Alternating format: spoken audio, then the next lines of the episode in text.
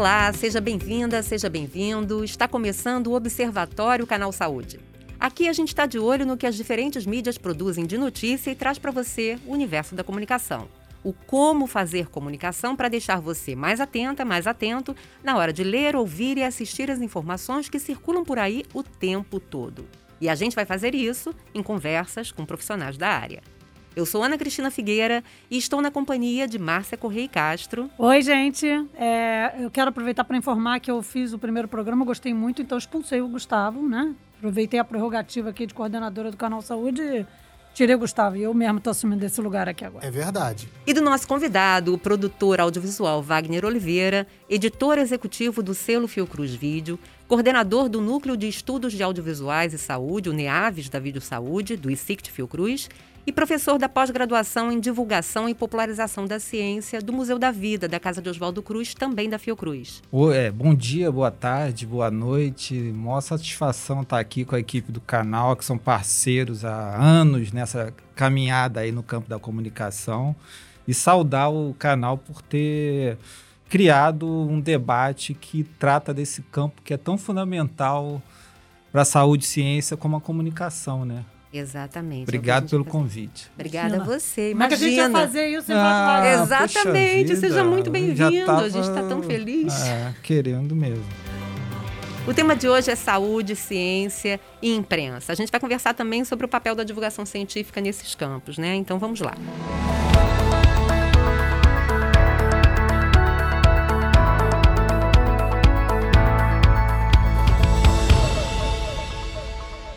Simbora então. Saúde, ciência e a cobertura desses campos, dessas áreas, pela imprensa e também a gente vai falar um pouco mais, vai além da imprensa também. Eu queria começar falando, é, na verdade, uma pergunta.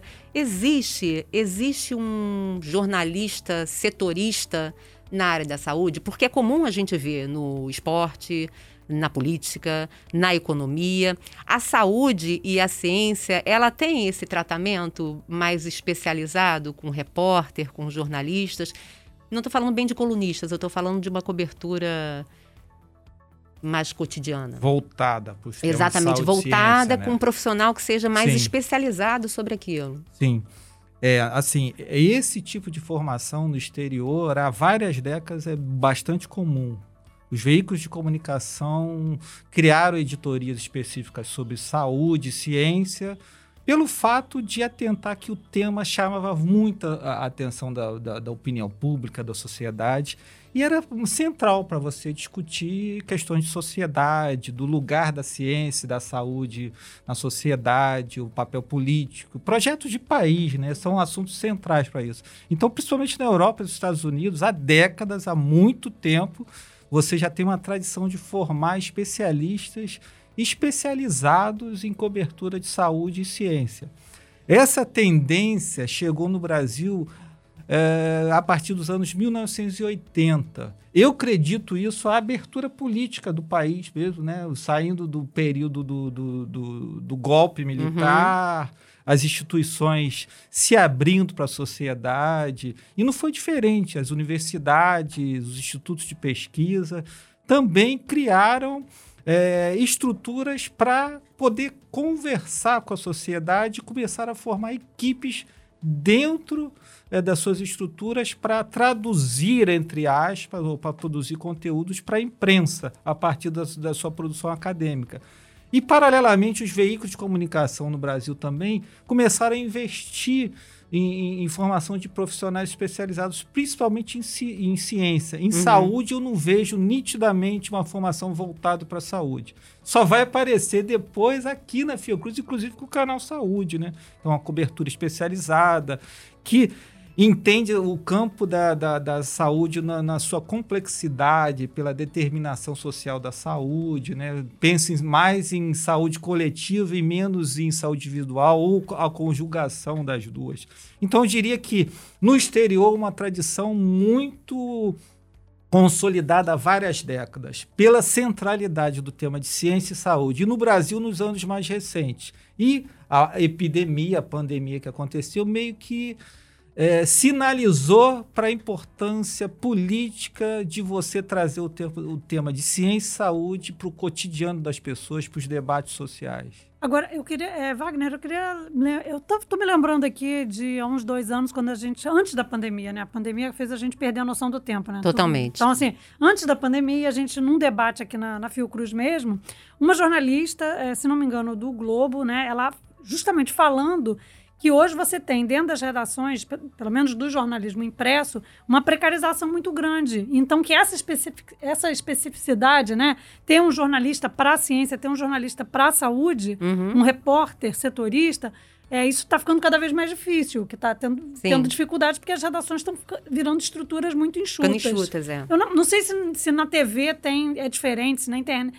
Bom, na internet sim, porque talvez a gente tenha site só de saúde, só de ciência, mas tem esse problema também na imprensa, né? Da precarização do, do trabalho do jornalista, né? Sim, assim, toda essa transformação e o impacto econômico que a imprensa teve com a diminuição das tiragens, do, de perder o papel central de venda, de formador de conteúdo para venda, você impactou diretamente as redações, né?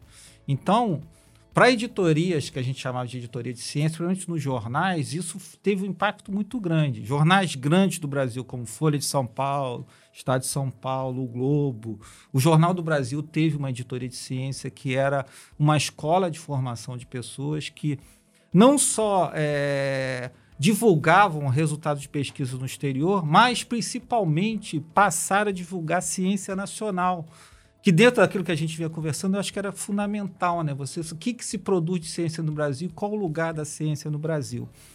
Agora, com a crise que todos os, todos os veículos impressos passaram, você teve uma diminuição muito drástica de pessoas especializadas em ciência. Não estou falando nem de saúde, estou falando de cobertura de ciência. E Rádio e televisão, eu acho que é um caso particular. Nunca. Você tem raros exemplos de pessoas que foram ao longo dessas quatro últimas décadas que foram formados, que foram especialistas, foram formados para fazer uma divulgação de ciência. Entendeu? Então, assim, você tem um caso que é bem emblemático, mas é, é muito isolado. Por exemplo, o André Trigueiros é uma pessoa que formou uma, ele foi buscar uma especialização em meio ambiente, Sim. né? Uhum. Então você tem alguns veículos de televisão e rádio pessoas destacadas que se interessaram, uma vocação por temas de ciência, ambiente, saúde, e aí foi buscar uma especialização para poder fazer uma cobertura mais qualificada. Mas eu diria que em jornais e revistas, com a crise desses veículos, você teve um impacto muito grande na redução de profissionais especializados. E na televisão e rádio, isso piorou ainda mais, no sentido de você ter pessoas especializadas. E que perda que isso traz, né? Porque, por exemplo, no canal Saúde, e aí a Márcia também pode falar sobre isso. No canal Saúde, a gente é um canal de televisão que é segmentado, ele é um canal da saúde, né? É, e fala sobre saúde pública, inclusive, que aí você já está falando de algo ainda mais é, complexo, né? Com as suas especificidades. Toda vez que vai se buscar um profissional para poder trabalhar no canal Saúde, a ideia é que se a gente consiga, que se consiga realmente um profissional que já seja da área, que já... e que não é fácil, né? Que não é comum. Então acaba que algumas pessoas, por outras características, por outras aptidões, é, elas acabam fazendo parte da equipe, mas se formando aqui, né, Márcia? Ah, não, sem dúvida. Isso é sempre uma grande dificuldade. A gente está passando por isso nesse momento, inclusive. A gente está fazendo um processo seletivo e é, é, sempre uma dificuldade muito grande, porque tem um. E aí eu acho que isso tem a ver com isso que o Wagner falou, da, né, de um atraso em, na imprensa, na, da, de, né, de trabalhar com a opinião pública a questão da ciência, a questão da saúde. E, e quando começou, tem essa crise, que tem esse refúgio, né? É, as pessoas, de um modo geral, não são só os jornalistas, mas as, o público, de um modo geral, ele não tem uma reflexão mais aprofundada sobre o que, que é saúde, que saúde é mais do que ausência de doença, né? que saúde vai, é, engloba uma série de questões. O que, que é saúde pública? Qual a diferença da saúde individual né, para a saúde pública? Não é só os jornalistas que não sabem. Assim, de um modo geral, o público não tem familiaridade com essa discussão. Né? Então, assim, eu diria que 100% dos repórteres do Canal Saúde são pessoas formadas dentro da casa, né? Sim. São pessoas que vão entender o que é o SUS, como é que funciona, é, o que, que quer dizer saúde, o que quer dizer saúde pública, quem foi Sérgio, Sérgio Aroca. Então, aprender isso tudo aqui dentro. É porque isso eu queria saber, assim, o que, que envolveria essa formação? A gente conversando, né, Wagner, para preparar esse programa, você comentou que a Fiocruz, nos primórdios, ela chegou a fazer uma formação para jornalistas, né? Pra, exatamente para que os jornalistas para que os jornalistas pudessem cobrir melhor essa área. Cobrir melhor essa área implica em quê? Assim, o, quais são essas variáveis para formar um profissional para poder ele cobrir melhor e tratar melhor as notícias no âmbito da saúde e da ciência também? Tá.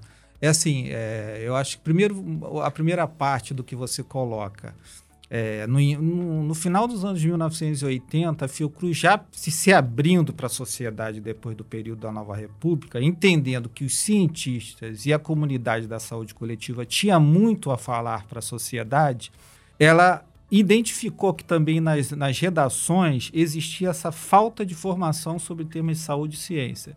Então, o que, que se começou a fazer aqui na Fiocruz?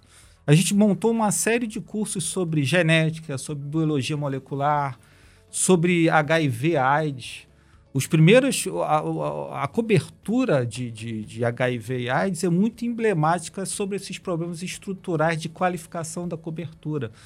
Não se sabia muito como era a transmissão, como é que o vírus agia no corpo, tanto que algumas das manchetes mais clássicas associadas à AIDS chamavam de câncer gay, é, né? E isso é. gerava estigmatização, não entendia como é que o organismo reagia à presença de um vírus novo, qual é o papel do, do, do, da, da transmissão via sêmen, via sangue contaminado.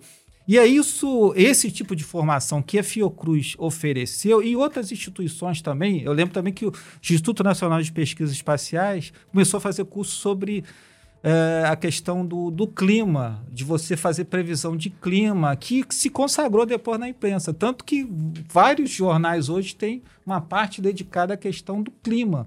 E foi gente que foi formado pelo INPE. O, o INPE também, na mesma, na, na, na no segmento deles, for, formou gente é, capaz de ler dados, de interpretar dados científicos para traduzir. Pro, traduzir eu não gosto. Traduzir. Essa palavra. É, traduzir não é tradução. É, é. é para você bem contextualizar, interpretar os dados e fazer uma comunicação efetiva. Então, o desafio da informação no campo da ciência da saúde, eu acho que o maior é esse você entender o que, que é o método científico, qual é o tempo da ciência, por que, que demora tanto a desenvolver uma vacina, os efeitos colaterais, o que, que é a fase 1, 2 e 3 do desenvolvimento da vacina, como é que a alteração do, do, do, da temperatura do planeta Terra tem a ver com a proliferação de mosquitos. Quando você abre uma, uma lavoura imensa numa área aqui de pântano ou de uma floresta, como é que você desequilibra o ambiente e faz com que os mosquitos que estavam, por exemplo, restritos a uma mata passem a transmitir uma doença. Então, toda esse pro, é, a produção científica requer o entendimento sobre o que, que é o método científico e qual o lugar da ciência na sociedade. E casa com aquilo que a Márcia estava falando, né? Você interpretar os dados, você ter uma, uma, uma noção maior para bem contextualizar os temas de saúde e ciência.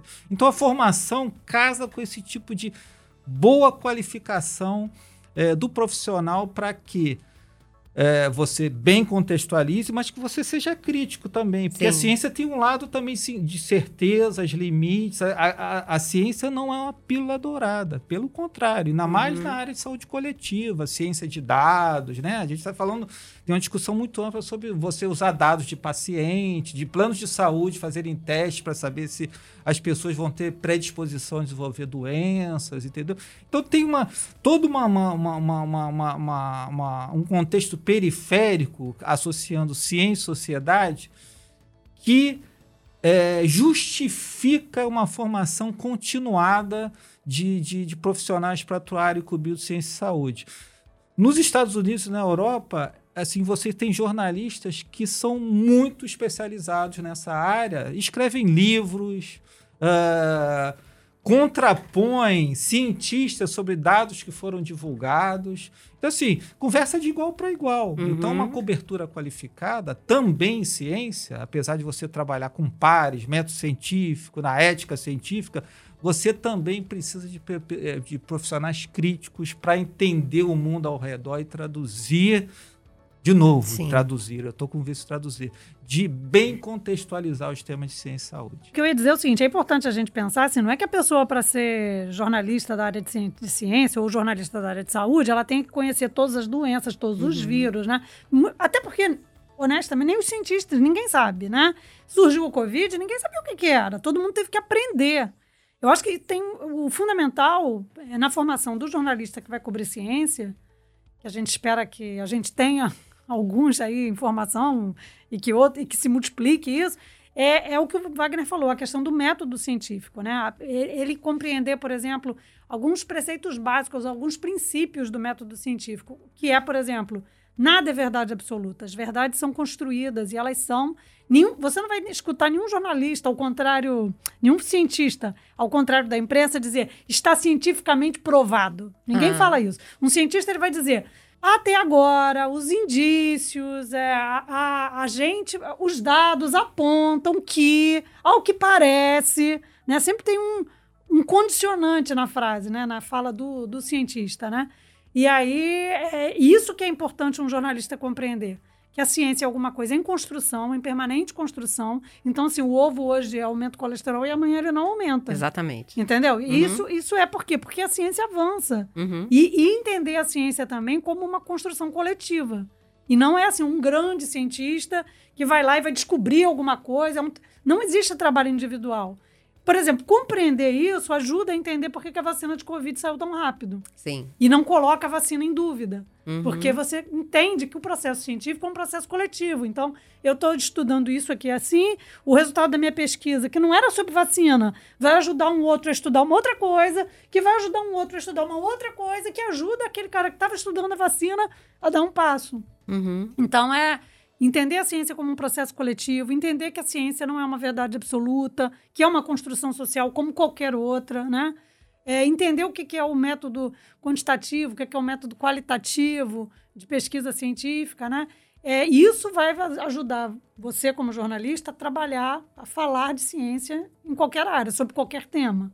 A diferença que faz quando você sabe que a, reportagem que você está fazendo já, já, já vem de um trabalho publicado numa revista científica prestigiada. Isso foi um fenômeno da pandemia também, né?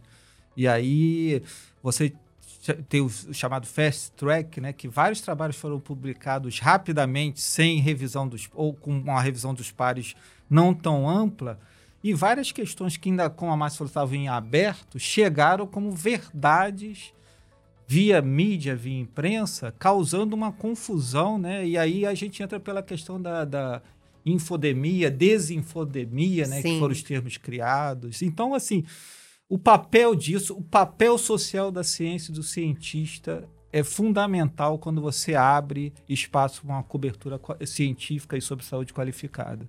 A gente fala de responsabilidade, né? Porque quando a gente está falando, sobretudo, sobre saúde, que é, que é algo tão caro para as pessoas, né? E que deixa as pessoas já tão angustiadas, é, tem que tomar muito cuidado com esse alardeamento.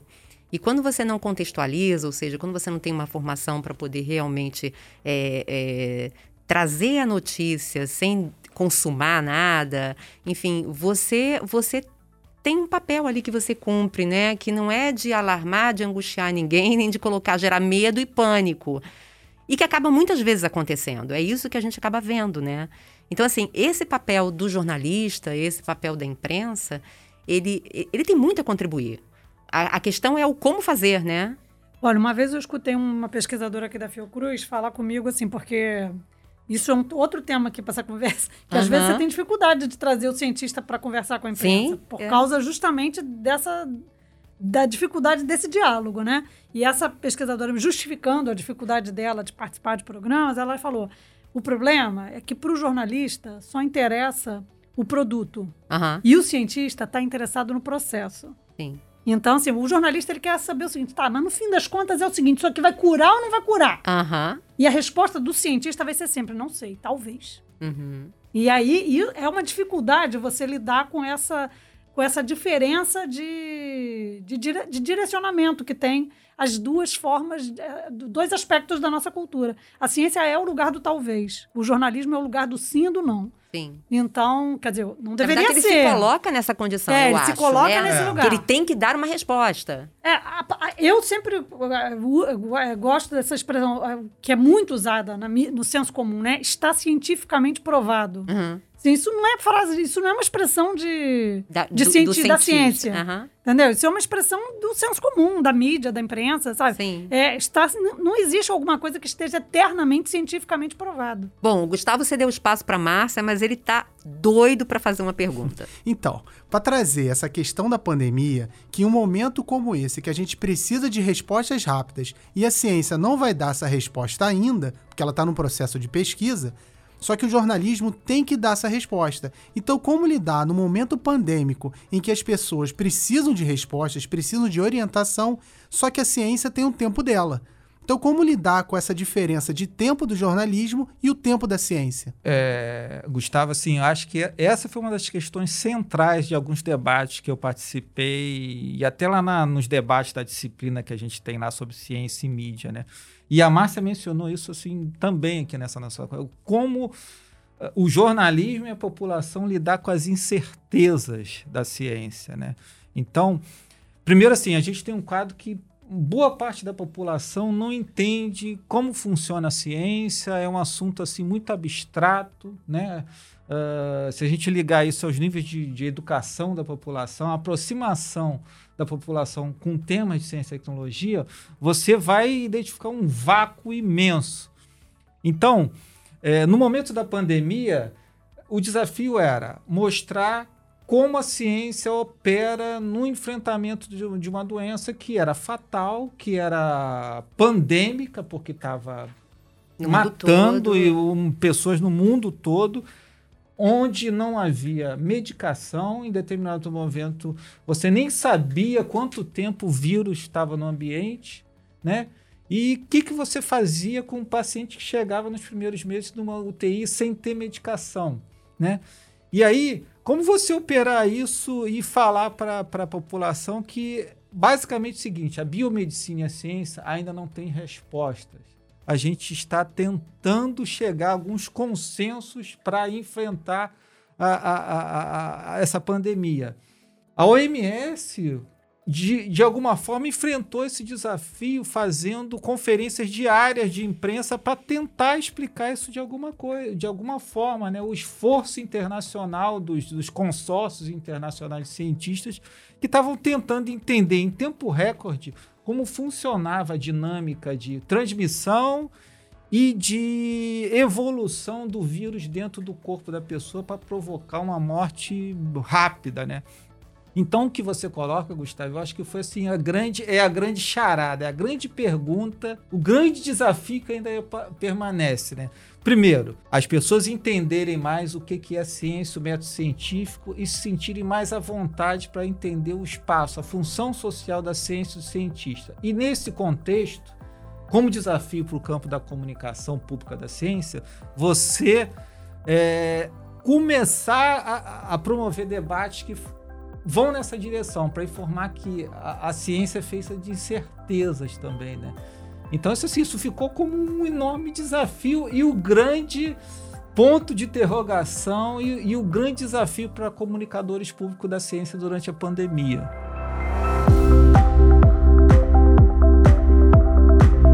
Dois anos com uma infodemia, né? Uma coisa louca, de, cheia de desinformação, de fake news e, e tanta coisa, tanta coisa louca. É, você, você chegou a, a, fazer uma avaliação, assim, sua mesmo, né? Sobre essa cobertura? É, e aí, Márcia também, se, se, se chegaram a, a, refletir sobre isso? Como foi essa cobertura é, na mídia? E aí, até ampliando um pouco, porque a gente está falando em imprensa o tempo inteiro, e aí imprensa acaba ficando uma coisa extremamente limitada, né? Quando a gente fala em comunicação, a gente, ainda mais na era digital em que a gente vive, a gente está falando de, das novas tecnologias, a gente está falando de algo muito além da imprensa, né? Vocês chegaram a pensar sobre isso, de como foi essa cobertura, esse tempo todo é, dessa pandemia? De uma forma geral, eu avalio como positiva. Claudicante no início, porque a gente. Todos os acúmulos associados ao campo do jornalismo e ciência, jornalismo e saúde, né? assim, como cobrir, como qualificar, como bem, quali bem contextualizar uma cobertura sobre temas de ciência. No início da pandemia, a gente sofria desse problema, né? Como lidar com dados, como você avaliar um gráfico, os surtos, o, aumento acelerado de casos.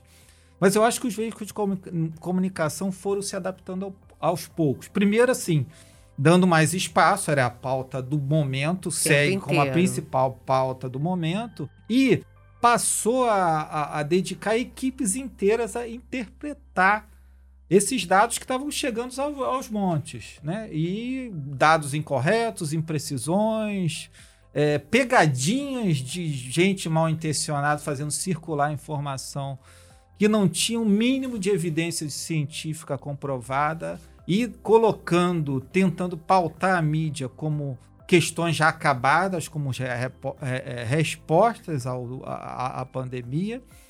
E por outro lado também eu vejo um outro fator. A imprensa foi buscar os divulgadores da ciência. Ai, gente que já sabia lidar, né? Então a gente tem casos emblemáticos, como a Natália, a Natália Pasternak, uhum. o Atila Yamarino e tantos outros que você passou a ver seguidamente dando entrevista, explicando questões mais complexas. A própria Fiocruz também arregimentou uma série de cientistas né, para poder decifrar o que estava acontecendo e colocar para o debate público, né? E pro, é, pu, é, publicar boletins diários sobre para onde ia a pandemia.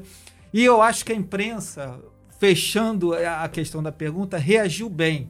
Identificou o que era fonte qualificada. Tanto que Fiocruz e Butantan passaram a ocupar um espaço de valorização pela sociedade brasileira muito maior do que já tinham. Entendeu? Então, isso foi importante também. E houve, com o passar dos meses, parte da imprensa também passou a sacar quem era cientista de primeira linha, ou seja, gente que era qualificada para comentar assuntos associados à virologia, imunologia, pan, pandemia, etc. E, assim, curiosos da comunidade científica que também adoram um holofote para falar. Às vezes uhum. eles não são especialistas na área, a gente tem muito isso também. Uhum. É, médico, cientista com assessoria de imprensa para cavar um buraquinho aqui, outro ali para dar entrevista, e às vezes eles não publicaram absolutamente nada sobre aquele tema. Então, eu acho que a imprensa Uh, os, o, o, os, os, editores de ciência, os jornalistas espe especializados em ciência, apesar de, como a gente falou aqui no início, menores, em menor quantidade das redações, eles já sabem muito bem quem é quem nesse, nesse jogo de querer divulgar suas ações. E a imprensa em geral, eu acho que mês a mês ao longo da pandemia foi descobrindo isso. Por isso que instituições como a Fiocruz, o Butantan, o Instituto Evandro Chagas de Belém, a UFMG, as universidades, foram ocupando um espaço na mídia e bem qualificaram uh, a, a, cobertura naquele sentido mais amplo que a gente estava falando, bem contextualizar, falar das incertezas, limites, que não tem respostas para a vacina, que a vacina podia dar efeito colateral, e dar efeito colateral é um processo inerente ao desenvolvimento de uma vacina, ainda uhum. mais quando você faz em tempo rápido para você salvar vidas. Então, assim, são algumas das, das camadas que essa cobertura da pandemia revelou em relação a como a, a, a, mídia se comportou na cobertura da pandemia de Covid-19. Então, eu também queria dar minha opiniãozinha. Claro, lógico. É, então, é porque eu, ach, eu acho que foi. Acho que não tem como dizer que a pandemia legou algo de bom, né? Mas, de fato, durante a pandemia, a gente teve uma, uma reinauguração da relação entre imprensa e ciência, né? Tipo, eu uhum. acho que uhum. É, houve. Porque assim, é o que eu falei. Houve como, uma aproximação, né? É, porque como o jornalista quer o produto, né? E o cientista está preocupado com o processo, você sempre teve uma dificuldade de promover esse diálogo. E na pandemia, como diz, diz a minha mãe, a necessidade fez o sapo popular, né? Então o povo teve que sentar e se entender. E eu acho que tanto de um lado o jornalista estava mais aberto para escutar isso, olha, não tem certeza. é possível o quê? Como de outro, o cientista entendia que era preciso levar aquela informação para o conjunto da população. Então, o cientista ia lá e ia falar com a imprensa, né? É, eu acho que isso foi, isso foi um ganho. E eu, nunca se falou tanto em método científico, nunca se falou tanto em prova contra prova, nunca se falou tanto em. Fase 1, fase 2, fase 1, fase, fase 3. 2, fase 3, né? E virologia, epidemiologia, o que, que é uma coisa, o que, que é outra. Nunca se falou tanto disso. Acho que a, a gente aprendeu muito sobre ciência, a gente, como sociedade, é, nesse momento de, de pandemia. Mas, é, e, e acho que, de um modo geral, saímos vamos dizer, não é uma palavra muito boa, mas assim, saímos vitoriosos. Acho que a gente levou a melhor nessa construção.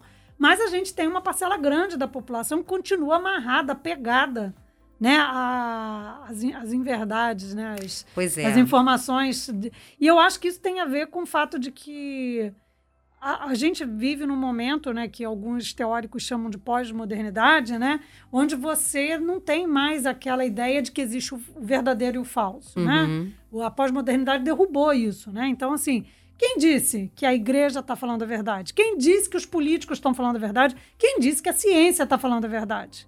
É, como? Por quê? Por que, que o cientista sabe mais do que o fulano de tal? Então, a partir desse pressuposto, claro que eu estou aqui exagerando, mas assim, Aham. a partir desse, dessa, desse desafio né, que foi colocado para as grandes instituições nessa pós-modernidade, de repente, qualquer fonte de informação pode ser fidedigna. E aí você tem, né?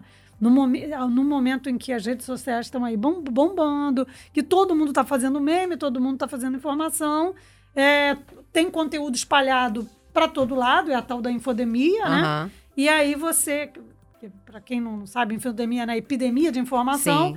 E, e a, tendência das pessoas é acreditar naquilo que elas já acreditam. Pois é, era isso que é, eu queria É, chegar então, nesse assim, ponto. ela vai não é uma questão de ela vai mudar a opinião dela a partir de uma informação que ela tem acesso. Aham. Ela vai procurar informação que confirme a crença que ela tem. Quando a gente vivia num momento, num momento anterior, eu não estou dizendo que isso é bom ou ruim, eu só estou dizendo que é diferente. Aham. Houve um momento anterior que, assim, você acreditava em alguma coisa, aí vinha uma professora e te dizia que era diferente, toda a estrutura social te falava: olha, a professora falou que é Claro. diferente, então você precisa mudar a sua opinião. Agora não tem mais isso, né? Aham. Então, assim, Aham. agora é isso. Por quê? Que- Se fulano falou que é isso, se Beltrano falou aquilo, olha, eu tô com fulano aqui. O que é muito bom, né? Na verdade, É ótimo. É, o que é muito bom. Eu acho que, que essa era digital, essas mídias todas e agora as pessoas, é isso, né? Ah, o- quem produz conteúdo agora, né? Não tem mais o, o jornalista que vai produzir o conteúdo, né? Você tem outros atores sociais que estão aí com as ferramentas na mão, com possibilidade de produzir os seus conteúdos, O né? problema, Ana, dessa, dessa, dessa, nessa, nesse aspecto Uhum. é porque no meio disso tudo tem o tal fenômeno da, da Da desinformação, desinformação. que é uma atitude deliberada Sim, de, de desinformar. sim, Né? sim, Porque, sim, assim, sim. informação equivocada sempre teve a vida inteira. Claro. Tipo, a imprensa tem um nome para isso, é errata. Quando ela publica alguma coisa errada, ela faz uma errata. E Exatamente. fala, olha, aquele dia a gente falou isso, mas tá diferente. Agora, existe um fenômeno, na- aproveitando Com a intenção de desse prejudicar. momento, né? Desse A momento. velocidade com, É. que a fo- informação circula também, né? Não É te dá nem tempo de rápido. fazer errado. Uhum. Na verdade, Ou tem é. um impacto menor, né? O que, que acontece? Quando o, o Jornal Nacional, nos anos 70, falava alguma coisa, ele estava falando aquilo ali, sei lá, para 80 milhões de pessoas ao mesmo tempo. Então, a chance de você sair da sua casa e ir no botequim e alguém tá falando a mesma coisa que você ouviu na televisão era muito grande. E é, e é assim que virava a verdade. Uhum. Só que agora a gente não tem uma fonte única. Exatamente. Né? Então, é, tem milhões de, de afirmações, de narrativas né? na sociedade aí. E, ela, e, a gente, e elas estão em disputa. Né? Quem está escutando a gente, às vezes eu, eu gostaria de, de- de oferecer um serviço assim, falar, gente, se preocupe com as fontes, vá às fontes corretas. E aí eu fico pensando assim, que fontes são essas? É claro que a gente tem fontes que já são dadas, né? Em, em cada área, né? Você tem aí institutos, você tem ali órgãos que estão ali para poder prestar esse serviço e que você deveria ali seguir aquilo. Mas é um momento em que essas fontes são diversas, elas estão aí diluídas e diversas e cada um vai procurar a sua tribo, né? o que mais responde ao que ela. Nesse campo da divulgação, a gente é, indica que tem assim vários atores atuando para moldar interpretações públicas sobre a ciência, né? A gente tem a indústria farmacêutica, a gente tem as universidades, os institutos de pesquisa, a gente tem as ONGs, né? Tem uhum. muitas ONGs também, na área ambiental, também é, fazendo circular conteúdo. A gente e também mais recentemente com essa capilarização maior da possibilidade de cada um transmitir o que quer sobre qualquer assunto, você tem desde curiosos até cientistas que se revelaram grandes comunicadores de ciência. Então, a gente, na verdade, tem uma sopa muito grande em que o que Márcia traz, o sistema de crenças, conta muito. Né? Uhum. As, os re, re, referenciais do indivíduo, da família, do país em que vive, é, se juntam a essa sopa de informação que está circulando. Né? Por exemplo, da questão da vacina, eu, muitas pessoas achavam que ah, simplesmente burrice da população não querer vacinar. Esqueciam que esse debate sobre vacina é um debate que já está colocado há décadas no exterior. Tem um famoso artigo que relacionou vacina a autismo, que circulou uh, nos anos 1990, foi publicado por uma, uma revista científica prestigiosa, por um pesquisador que tinha até, até certo momento prestígio naquele momento, e gerou uma série de incertezas sobre as vacinas. Causam autismo, causam efeitos colaterais, Documentários foram feitos sobre isso. É, aí você tem é, grupos religiosos que são mais radicais em relação a você usar medicação, a você doar sangue, uhum. receber sangue, né? Você tem em vários países é, parte das populações que são mais conservadoras. Você tem até um segmento que é mais uma vida holística, voltada à natureza, que não quer e que tem, são pessoas que têm até mestrado, doutorado, conseguem ter uma leitura crítica do mundo, mas são contra a vacina. Então, assim, uma complexidade muito grande para você tentar botar num pacote só o fenômeno anti-vacina. Uhum. E essa parte que Márcia mencionou do sistema de crenças entra nesse pacote que é, cruza com olhares mais sociológicos, an antropológicos, em cada região do mundo, né? E se você for olhar lá para o Oriente Médio, para o outro lado do mundo, isso também, o sistema de crenças dele tem a ver com uma resposta maior ou não a uma campanha de imunização, né? E aqui no Brasil não foi diferente também. E, e no momento de conjuntura política em que a polarização estava dada, né? Você tinha que contestar, mesmo com evidências fortes de alguma coisa, você tinha que optar por um lado. E você viver isso durante uma pandemia é um grave problema de saúde pública. Sem e eu dúvida. acho que, que uma das lições que a gente tira como esse estado de coisas levou a gente, no Brasil, não à toa, a ter sido um, um dos países que mais teve casos e ainda tem de Covid por conta dessa uh, desinfodemia, né? Uhum. Que eu diria, assim, para alguém que, que, independente do seu sistema de crença, dependente da, de a que crença você se filia, a que grupo você se filia, né? Se você recebe uma informação, é importante que você pesquise aquela informação, que você não forme a sua opinião de um meme no Instagram, entendeu? Assim, Sim, ou, sei lá, o no WhatsApp, Facebook, o WhatsApp, ou o que seja, né? É, seja uma informação que te reforce a crença ou que te contrarie, pesquisa antes de negar ou de assimilar. Uhum. Né? Ou, esse, é isso, assim, você gostou daquela informação ou não gostou, mas pesquisa, olha lá. Só que aí a gente bate um outro problema que é isso, nem todo mundo tem condições de pesquisar, né?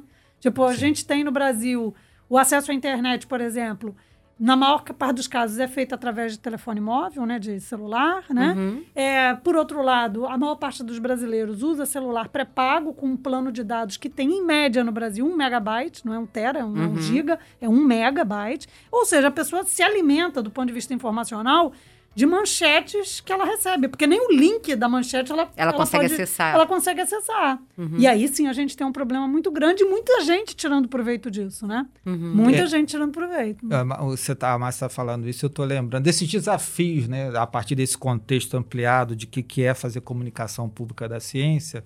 É, a iniciativa de alguns países que eles estão chamando de educação midiática, você incluir no currículo escolar uma formação que possibilite a pessoa, o indivíduo, a criança poder interpretar o que está circulando, tanto na mídia como na internet, para separar o que é legal, bacana, o joio do trigo, sabe? E poder ter uma leitura crítica de mundo, né? Então, os países nórdicos, principalmente, já incluem a educação midiática dentro do currículo escolar. É, na no, diretriz de base curricular nacional também já está previsto. Então, esse é um desafio muito importante que eu acho que que uh, instituições como a Fiocruz, comunicadores públicos como a gente aqui, uhum. né, como o uhum. Canal Saúde, a Vídeo Saúde, tem que colocar como um desafio para a associação da comunicação pública com o campo da educação. Né? Você, uh, eu estava até num debate, a Márcia também participa do grupo de, dos seminários de divulgação científica, né? eu estava falando que, gente, a gente tem que fazer usando o, o, o, assim, no melhor sentido possível, o peso da Fiocruz hoje, e tentar instituir na escola uma disciplina sobre divulgação científica. Não só fazer aquele a coisa, o experimento do feijão. Aham, não aham. só fazer o experimento do feijão. É, é super interessante você colocar, repensar nos currículos, né? Eu fico assim imaginando que essa nova escola, o mundo está mandando sinais o tempo todo que o currículo escolar precisa mudar desde o jardim de infância. Sim. E você tem como extrair do campo da divulgação científica uma série de experiências associando comunicação pública com educação que vai tornar uh, esse currículo mais atraente, até para a pessoa descobrir o mundo com mais uh, felicidade. É. Até assim, Sim. porque assim, uh, por que, que a onda se ergue do mar? Eu já li belas matérias sobre isso. Qual a importância da poeira doméstica? Eu já, vi, já li vários artigos de comunicação pública da ciência que me encantaram. Eu falei, uhum. caramba, isso aqui não é, não é, nem jornalismo, isso aqui é literatura. Sim. Entendeu? Sim. E quem é curioso fica muito afim de ler coisas desse. E criança ainda mais. Então, assim, a gente tem que pensar em agir mais no projeto de país e pensar na mudança de currículo, a importância do meio ambiente, da Amazônia, do, da função social do cientista e tentar repensar a aula de ciências, entendeu? Então, o debate da divulgação científica passa pela essa questão mais estrutural, como vocês bem mencionaram aqui. Não, foi legal, antes, porque né? eu queria trazer a divulgação científica para essa conversa, a gente mencionou ela no meio da conversa, né, um pouquinho antes, mas eu queria trazer ela mais exatamente porque ela tem um papel a cumprir, né?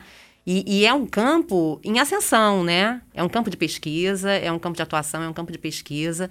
E, e esse papel de disseminar informação, evitando absolutamente o termo tradução, porque tem, sim, sim. né, equivocadamente, tem gente isso, que fala isso. que divulgar a ciência, a divulgação científica, ela traduz. Não, ela não traduz absolutamente nada, nada né?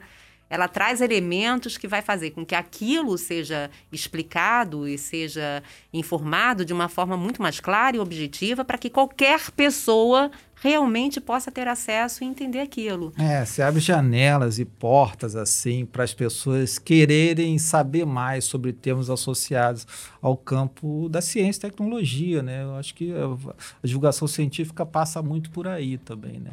E tem tá, tudo que aconteceu com a pandemia só comprova que o que a Fiocruz começou a fazer décadas atrás, dando valor, é, dando valor ao campo da comunicação, criando cursos de formação, criando uma área de divulgação científica, já estava sinalizando para essa mudança que era urgente no sentido de aproximar o cidadão comum dos temas de ciência e tecnologia. Então, é, isso faz parte de agendas políticas importantes. E também concordo com a Márcia, eu acho que o momento está favorecendo isso.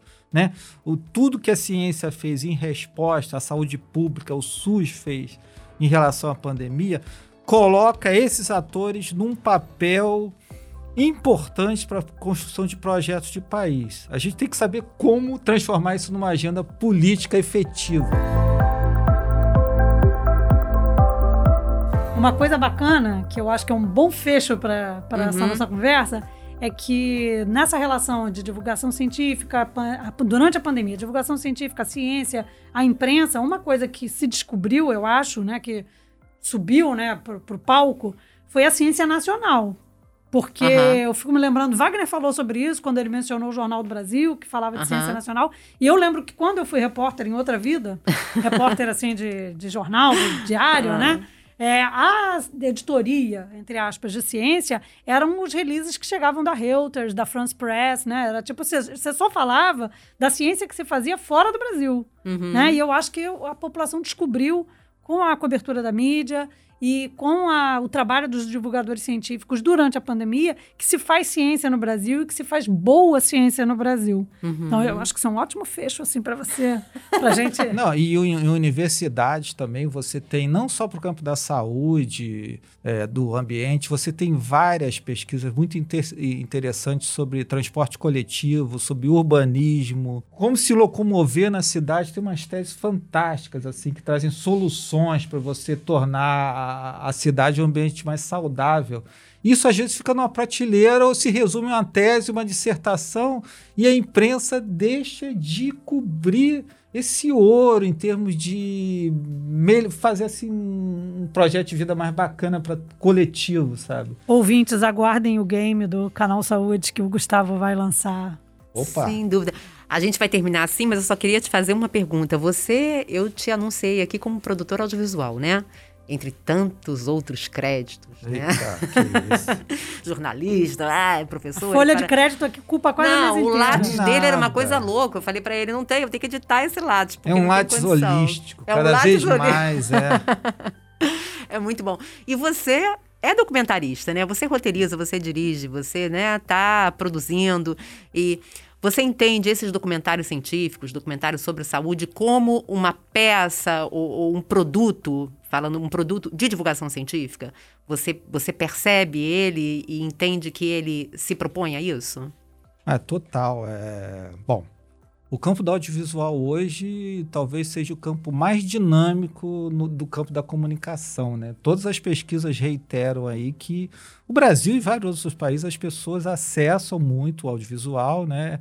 desde os vídeos curtos do TikTok até novelas, é, séries, né? O, a, o, canal a cabo, apesar de não ter uma ser caro e não ter uma aderência muito grande, mas o Brasil sempre foi. Aí vem aquela velha frase, né? A televisão era é, o objeto mais importante da sala das pessoas a partir da década de 60, né?